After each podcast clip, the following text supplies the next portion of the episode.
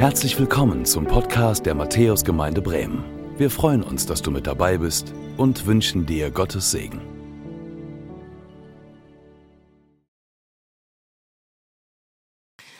Wie schön, dass ihr da seid, auch im Aquarium hinten. Hi, so zahlreich.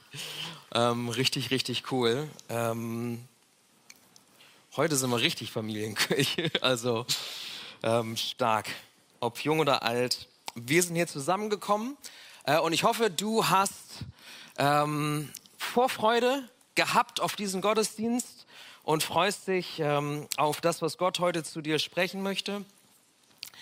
Und ähm, ja, ich darf euch heute die Predigt halten. Ich bin Philipp, falls du zum ersten Mal hier bist, ähm, einer der Pastoren. Und ihr habt es am Anfang von Andreas gehört, wir sind in einer Predigtreihe zum Thema Gebet wieso eigentlich beten? Ähm, und wir haben uns in den letzten Wochen immer wieder die Frage gestellt, ja, Gebet, wie geht das eigentlich? Ähm, Gebet, wie schaffe ich das eigentlich? Ähm, vielleicht erinnerst du dich, ganz am Anfang ging es darum, dass wir überhaupt die Zeit finden, um ruhig zu werden. Weil Ruhe irgendwie nicht so das ist, womit wir gut klarkommen.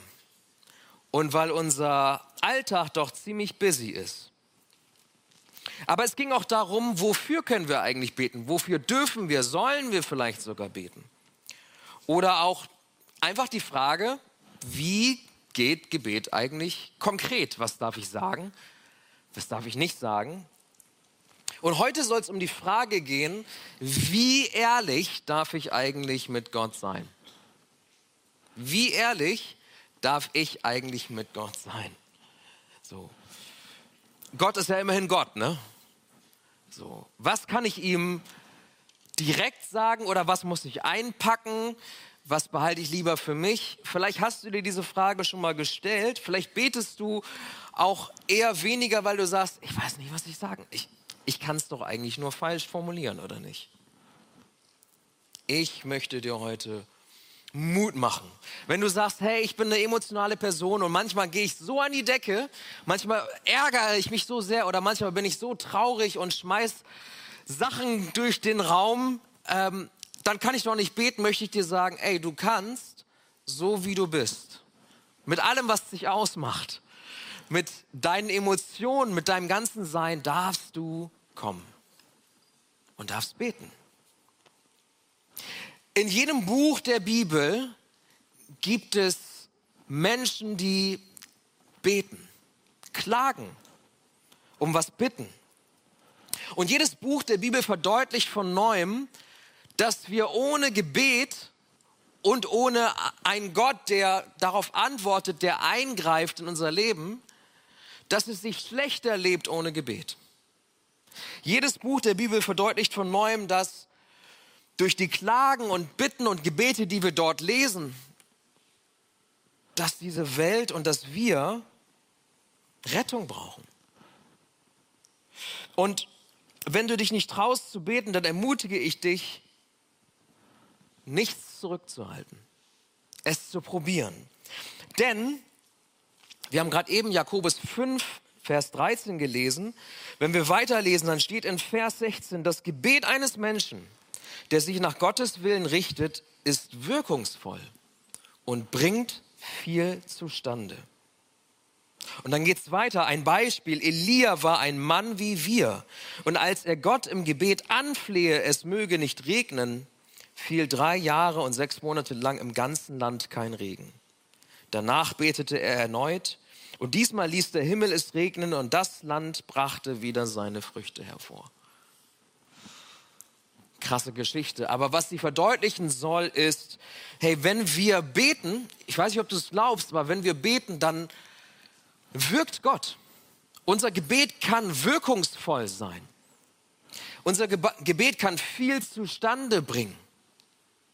Ohne Gebet fehlt etwas. Ohne Gebet ist dein Leben als Christ vielleicht auch nicht so wirkungsvoll und du erlebst vielleicht auch wenig. Und wenn das so ist, dann mache ich dir ganz besonders viel Mut. Hey, versuch es mal zu, mit dem Gebet. Keine falsche Zurückhaltung im Gebet, nur weil du sagst, ich weiß nicht genau, wie ich das ausdrücken oder formulieren soll oder ob ich das fragen oder anklagen darf, ob das überhaupt geht.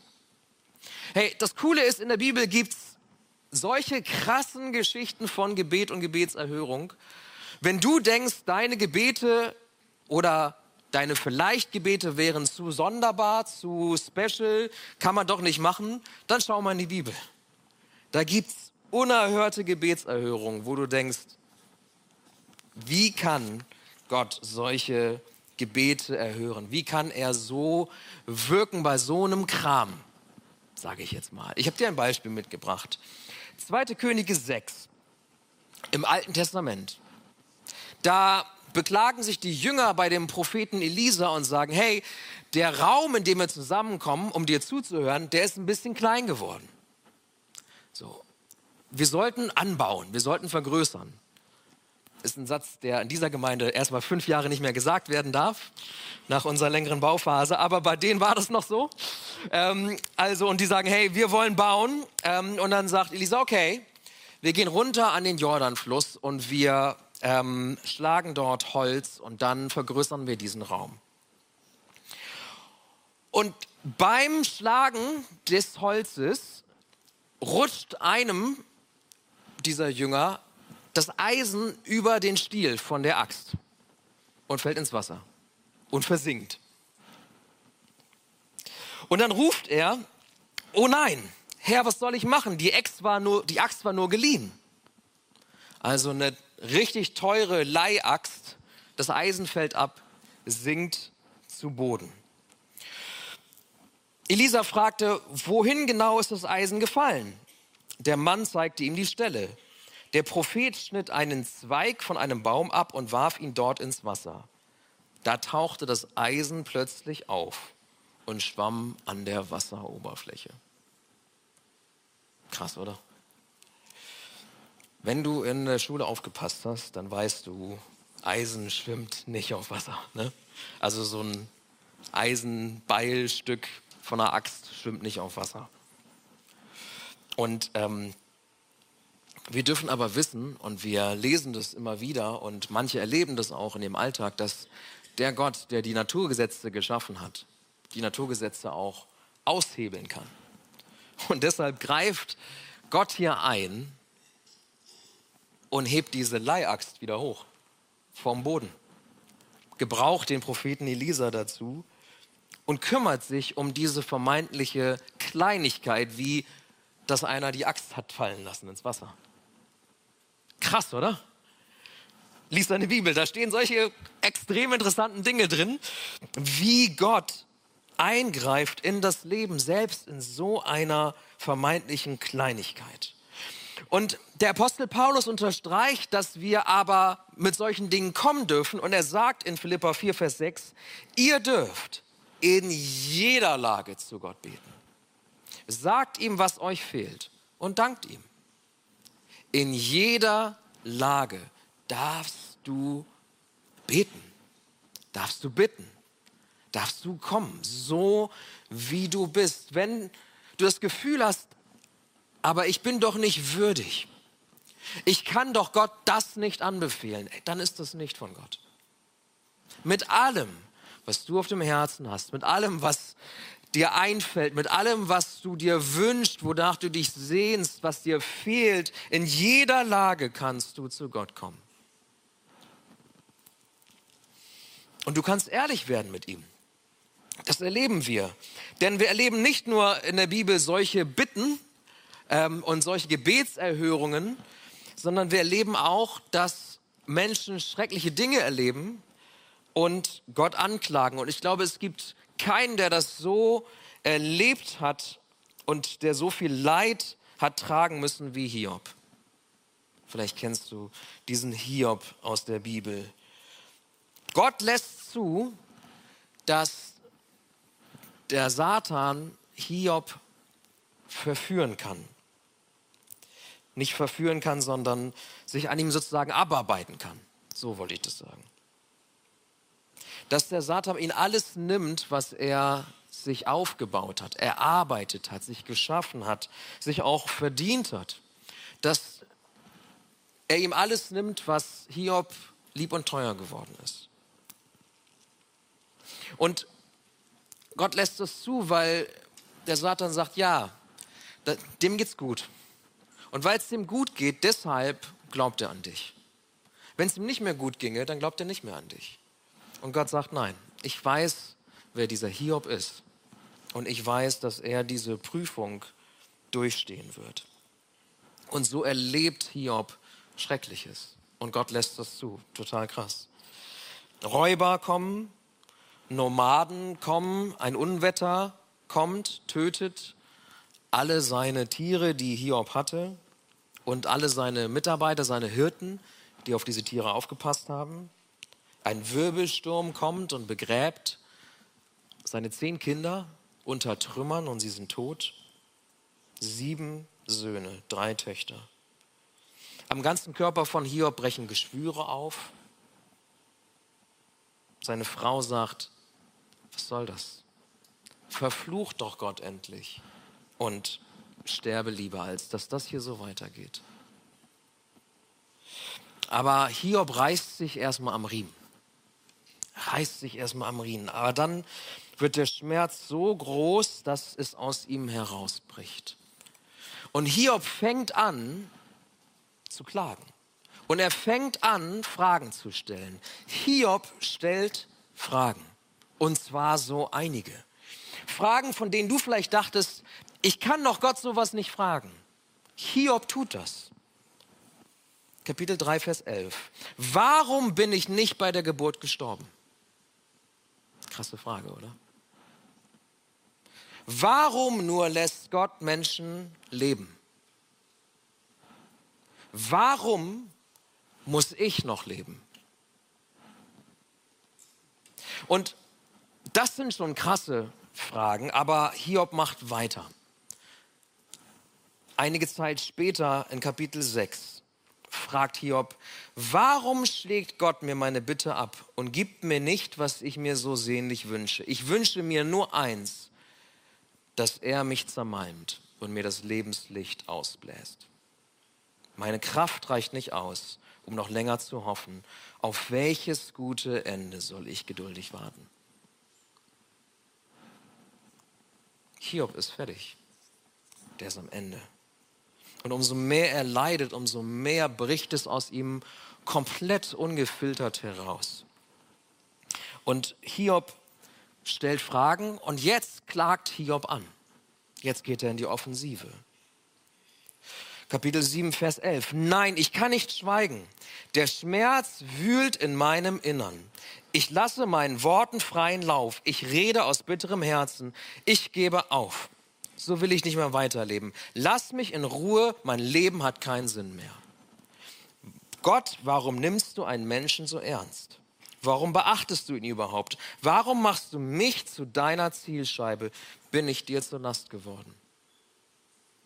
Ich weiß nicht, ob, ob wir das nachempfinden können, was Hiob da so erlebt hat und was er erlitten hat. Ich glaube, das kann kaum ein Mensch. Aber Hiob klagt an. Hiob klagt Gott an. Ja, und das Schlimmste, ich weiß nicht, ob du solche oder ähnliche Fragen schon mal gestellt hast, das Schlimmste, was dann passieren kann, das erlebt Hiob, andere Christen und kommen und sagen, hey, Gott hat einen Plan. Hey, du hast bestimmt was falsch gemacht. Hey, Gott ist gerecht. Das hat schon alles seinen Sinn und Zweck. Alles so Dinge, die Hiob überhaupt nicht weiterhelfen. Alles so Dinge, die auch wenn wir wissen, warum Gott es zugelassen hat, gar nicht stimmen. Aber manchmal sind wir Christen so, dass wir einfache Antworten geben und denken, das tröstet. Aber Hiob tröstet das überhaupt nicht. Im Gegenteil. Er denkt sich, ja, vielen Dank für diese super coolen Ratschläge, die ihr mir gebt in meinem Leid. Das Interessante ist, vielleicht hast du bei einigen von diesen Fragen bist du zusammengezuckt wir lesen weiter, dass Gott nicht sagt, hey, was erdreistest du dich, mir solche Fragen zu stellen? Gott sagt nicht, wie wagst du es, mir, dem allmächtigen Gott, also mich in Frage zu stellen und meine Entscheidung und warum ich Dinge zulasse oder tue und warum ich Menschen leben lasse, warum ich dich im Mutterleib geformt habe und zur, dazu beigetragen habe, dass du zur Welt gekommen bist. Er sagt nicht, wie kannst du solche Fragen stellen, sondern Gott stellt sich der Anklage Hiobs. Gott steht ihm Rede und Antwort, heißt es wortwörtlich in Hiob 40, Vers 2. Gott steht ihm Rede und Antwort. Er wendet für Hiob nachher alles zum Guten und segnet ihn sogar. Da bleibt nichts hängen aus, diesem, aus, aus dieser Anklage, aus diesem Zwiegespräch, was sie nachher haben. Und Hiob zieht aus dieser Situation heraus nachher folgendes Fazit. In Kapitel 42, Vers 5 sagt er, Herr, ich kannte dich nur vom Hörensagen. Jetzt aber habe ich dich mit eigenen Augen gesehen. Hiob hat mit Gott gerungen, hat ihm ungefiltert sein Leben hingeworfen und seine Gefühle und seine Klagen und seine Fragen, hat ihm alles hingeworfen. Und am Ende sagt Gott, Gut, dass du das gemacht hast. Und ich habe auch ein paar Antworten für dich. Und am Ende wachsen Gott und Hiob zusammen und ihre Beziehung wird inniger. Und am Ende sagt Hiob, vorher kannte ich dich vom Hören, aber jetzt, wo ich alles dir hingeschmissen habe und du mir Antwort gegeben hast, jetzt habe ich dich richtig kennengelernt. Jetzt weiß ich, wer du bist. Wenn wir nicht ehrlich werden im Gebet, ist das so wie mit in, uns, in unseren Beziehungen.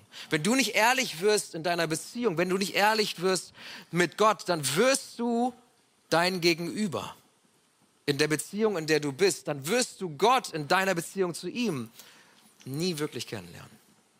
Nie wirklich erfahren, wie er wirklich ist, sondern nur von anderen oder von mir oder vom Hören sagen wissen, wie Gott eigentlich ist, warum er Dinge tut, warum er zulässt und warum er manchmal so handelt, wie er handelt. Wir dürfen mit kleinen Bitten zu Gott kommen, aber wir dürfen genauso solche Fragen stellen. Und wir dürfen auch klagen.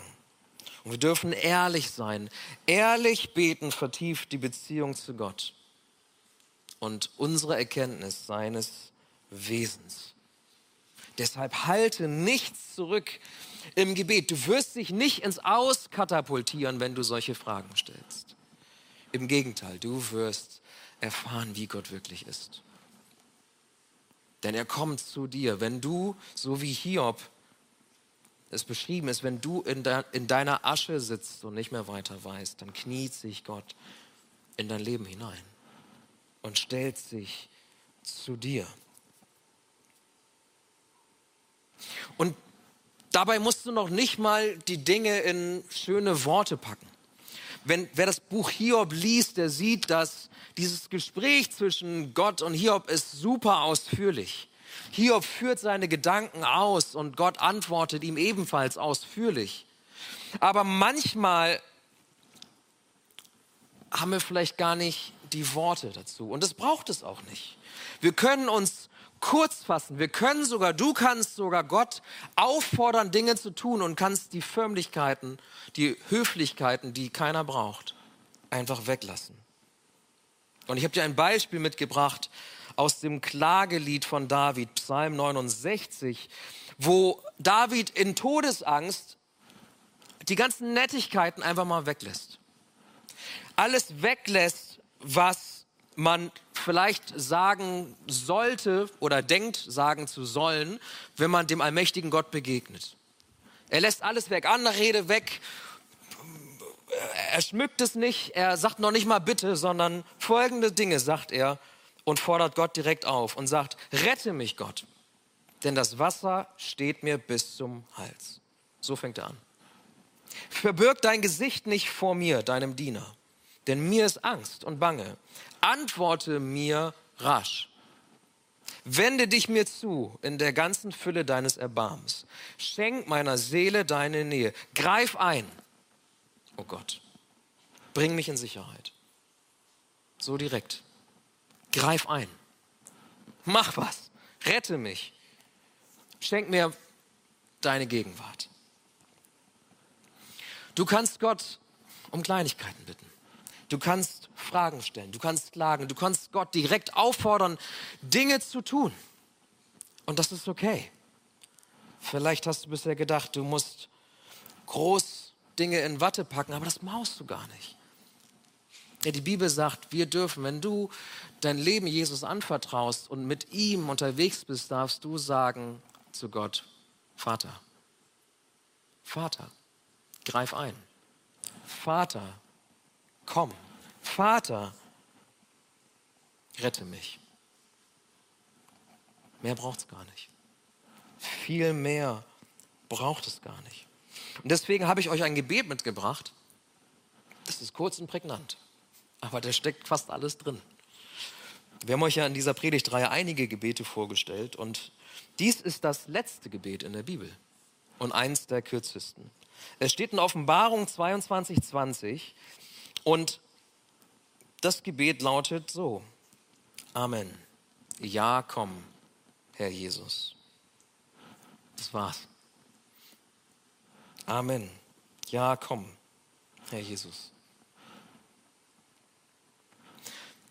Und es ist schwer zu transportieren, welche Emotionen und welche Bedeutung alle in diesen wenigen Worten stecken. Aber ich werde es mal versuchen, diese, dieses letzte Gebet der Bibel, dieses einer der kürzesten, die spricht der Apostel Johannes, der Jünger, den Jesus geliebt hat, heißt es in der Bibel. Und ähm, er spricht dieses Gebet, er ist im Exil auf der Insel Patmos. Er ist da gefangen zwischen Kriminellen und wird dort den Rest seines Lebens verbringen. Und Ihr könnt euch vielleicht, wir können uns vielleicht nur so grob vorstellen, wie er sich da gefühlt haben muss. Getrennt von seinen Jüngern, mit denen er unterwegs war, mit seinen Freunden, von seiner Familie, von allen, allein und ohne Hoffnung, da jemals von dieser felsigen Insel wieder runterzukommen. Und all das legt er hinein in dieses kurze Gebet. Amen. Ja, komm. Herr Jesus. Und ich weiß nicht, ob du das so ein bisschen mit abspüren kannst, aber je nachdem, wie man es auch spricht, in diesem kurzen Gebet steckt ganz viel Hoffnung und Sehnsucht. Ganz viel Hoffnung und Sehnsucht. Johannes sehnt sich nach einer besseren Welt. Und er hofft, dass die Welt erlöst wird und er weiß auch, dass das kommen wird, weil Jesus wiederkommt. Und das schwingt dahin mit, eine Sehnsucht und tiefe Hoffnung, wenn er sagt, komm, Herr Jesus, komm bald, komm bald. Aber eben auch ein gebrochenes Herz steckt damit drin. Die Perspektivlosigkeit, von dieser Insel nicht mehr runterzukommen. Vielleicht hat er auch gestöhnt, als er gesagt hat, ja, Komm, Herr Jesus. Bitte komm. Komm, komm mir nah. Komm und mach dir mein Ende. Komm, mach alles neu. Komm und mach alles neu. Das hat Johannes alles da hineingelegt. Komm, Herr Jesus. Komm mit deinem Trost. Komm. In Offenbarung 21, Vers 4 beschreibt er nämlich diesen Trost. Und er beschreibt, dass ja jetzt in diesem Leben können wir Gott als Tröster erleben? Kann er kommen und uns trösten? Aber er beschreibt vor allem, wenn Jesus wiederkommt, da steht in Offenbarung 21, Vers 4, dann wird er alle Tränen abwischen. Es wird keinen Tod mehr geben, kein Leid, keine Klage, keine Schmerzen. Denn was einmal war, ist für immer vorbei. Und das hat Johannes vor Augen, als er sagt, komm, Herr Jesus, und tröste uns jetzt und für alle Ewigkeit. Wenn du wiederkommst, gibt es keine Tränen mehr. Gibt es kein Leid mehr, gibt es keine Klage, keine Schmerzen mehr, gibt es das nicht mehr, was ich jetzt empfinde. Deshalb komm bald, komm bald. Aber in dieses Kommen, Herr Jesus, legt er auch hinein, dass er sagt, hey, besiege das Böse in dieser Welt. Besiege das Böse in dieser Welt. Hey, ich bin hier auf dieser Insel unrechtmäßig gefangen. Besiege das Böse in dieser Welt, was solche Ungerechtigkeit verursacht. Und Johannes weiß, dass Jesus in unserem Leben schon jetzt Sünde besiegen kann. Dafür ist er gekommen. Dafür ist er ans Kreuz gegangen. Aber wenn Jesus wiederkommt, dann wird er ein für alle Mal die Sünde in unserem Leben, das Böse in unserem Leben und in dieser Welt besiegen. In Johannes 1. Johannes 3, Vers 2 heißt es, ja, liebe Freunde, wir sind Gottes Kinder. Wir sind es hier und heute. Und das ist erst der Anfang. Was darin alles eingeschlossen ist, ist uns vorläufig noch nicht enthüllt.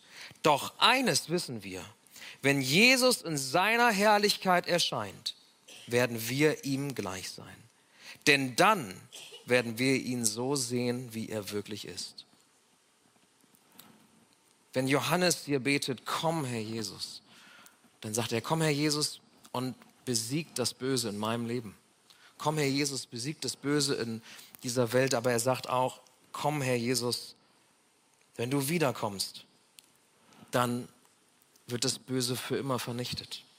Dann werden wir sein wie Jesus, ohne Schuld. Und bis es soweit ist, komm, Herr Jesus.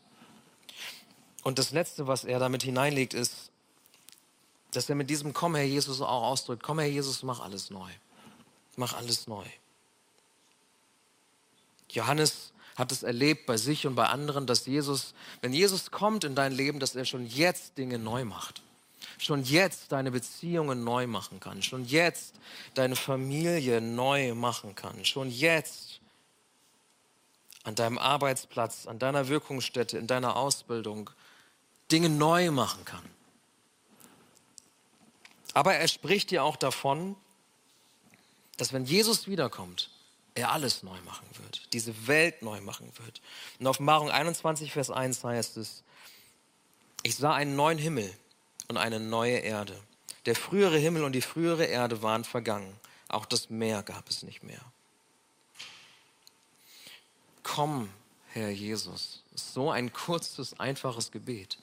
Aber du kannst so viel hineinlegen, wenn du sagst, ich weiß manchmal nicht, was ich beten soll. Ich möchte ehrlich mit Gott sein. Aber mir fehlen die Worte. Kannst du einfach sagen, komm, Herr Jesus. Komm, Herr Jesus, tröste. Komm, Herr Jesus, besiege das Böse in meinem Leben. Komm, Herr Jesus, mach alles neu. Du kannst alles hineinlegen. Und Johannes betet dieses letzte Gebet der Bibel, weil er dazu eingeladen wird. Weil er dazu aufgefordert wird. Das beschreibt er einige Verse davor so. Offenbarung 22, 17. Der Geist Gottes und die Braut, seine Gemeinde, rufen, komm.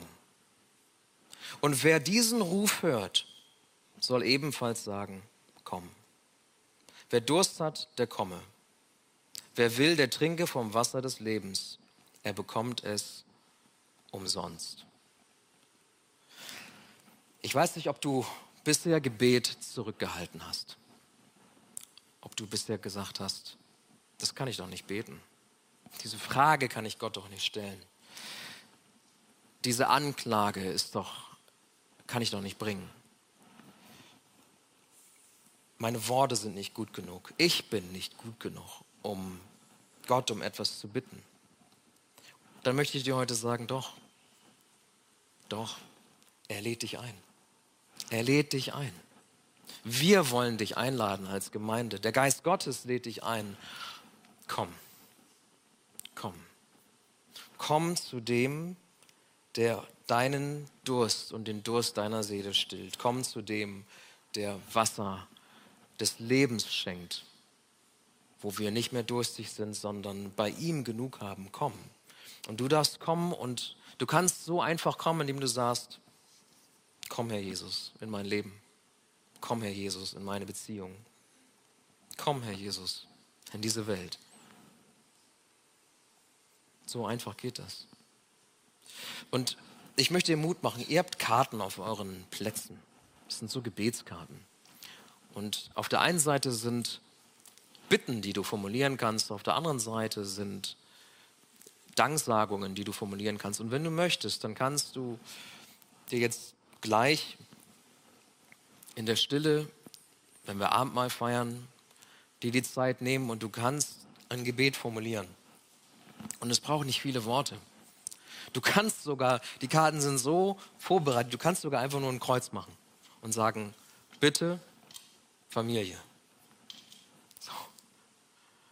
Aber vielleicht magst du noch was hinzufügen. Und dann hast du die Möglichkeit, dass du diese Karte entweder, es wird da drüben so weiße Boxen geben und dann kannst du die einwerfen. Und während der Gebetswoche werden wir dafür beten. Oder du kannst das da vorne hinhängen. Da ist diese blaue Tafel, wo drauf steht, wir beten füreinander. Und dann hängst du das da dran und jemand anderes nimmt sich die Karte runter und betet dafür. Je nachdem, wie ehrlich du im Gebet wirst und ob du dich traust, dieses Gebet dann daran zu hängen. Aber ich mache dir Mut. Wir dürfen ehrlich sein mit Gott.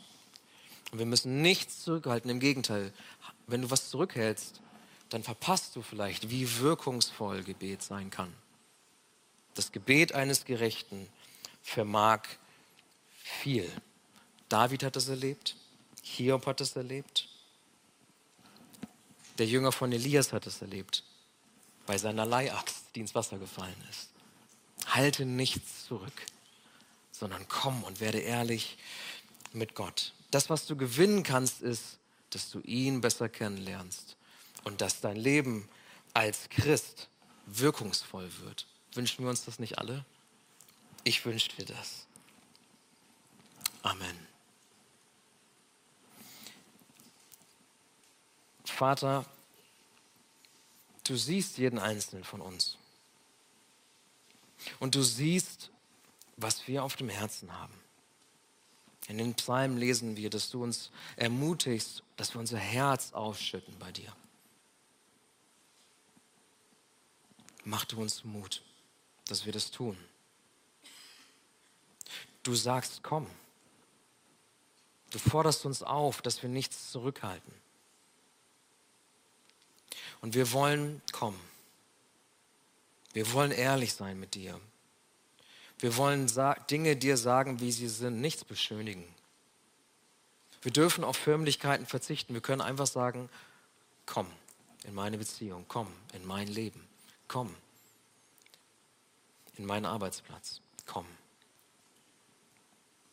Und wir danken dir dafür, dass du in der Bibel uns Vorbilder gegeben hast, die ziemlich krasse Fragen gestellt haben die dich angeklagt haben. Und du hast sie nicht verurteilt, sondern du hast ihnen Antwort gegeben.